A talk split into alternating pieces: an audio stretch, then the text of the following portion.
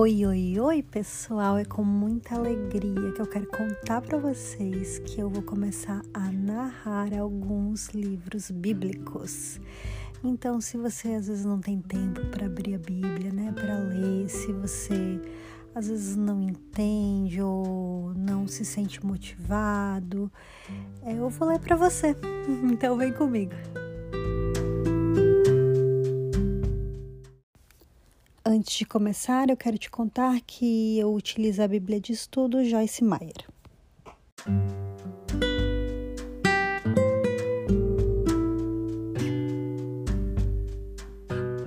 Livro de Provérbios, capítulo 13. Guarde a sua boca. O filho sábio acolhe a instrução do pai, mas o zombador não ouve a repreensão. Do fruto de sua boca o homem desfruta coisas boas, mas o que os infiéis desejam é violência.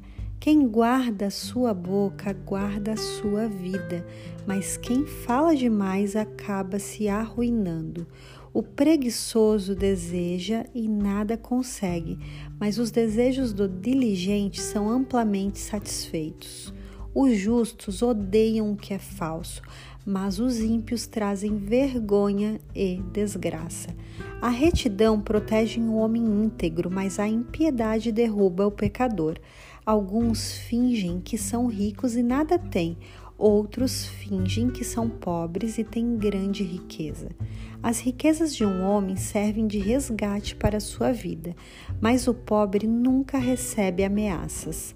A luz dos justos resplandece esplendidamente, mas a lâmpada dos ímpios apaga-se. O orgulho só gera discussões, mas a sabedoria está com, com os que tomam conselho. O dinheiro ganho com desonestidade diminuirá, mas quem o ajunta aos poucos terá cada vez mais. A esperança que se retarda deixa o coração doente, mas o anseio satisfeito é árvore de vida. Quem zomba da instrução pagará por ela, mas aquele que respeita o mandamento será recompensado. O ensino dos sábios é fonte de vida e afasta o homem das armadilhas da morte. O bom entendimento conquista favor, mas o caminho do infiel é áspero. Todo homem prudente age com base no conhecimento, mas o tolo expõe a sua insensatez. O mensageiro ímpio cai em dificuldade, mas o enviado digno de confiança traz a cura.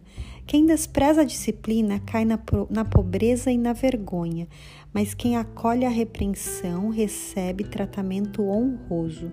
O anseio satisfeito agrada a alma, mas o tolo detesta afastar-se do mal. Aquele que anda com os sábios será cada vez mais sábio, mas o companheiro dos tolos acabará mal. O infortúnio persegue o pecador, mas a prosperidade é recompensa do justo.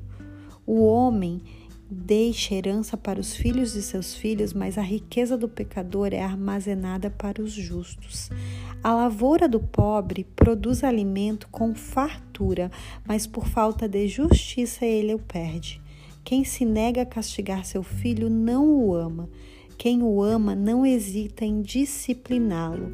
O justo come até satisfazer o apetite, mas os ímpios permanecem famintos.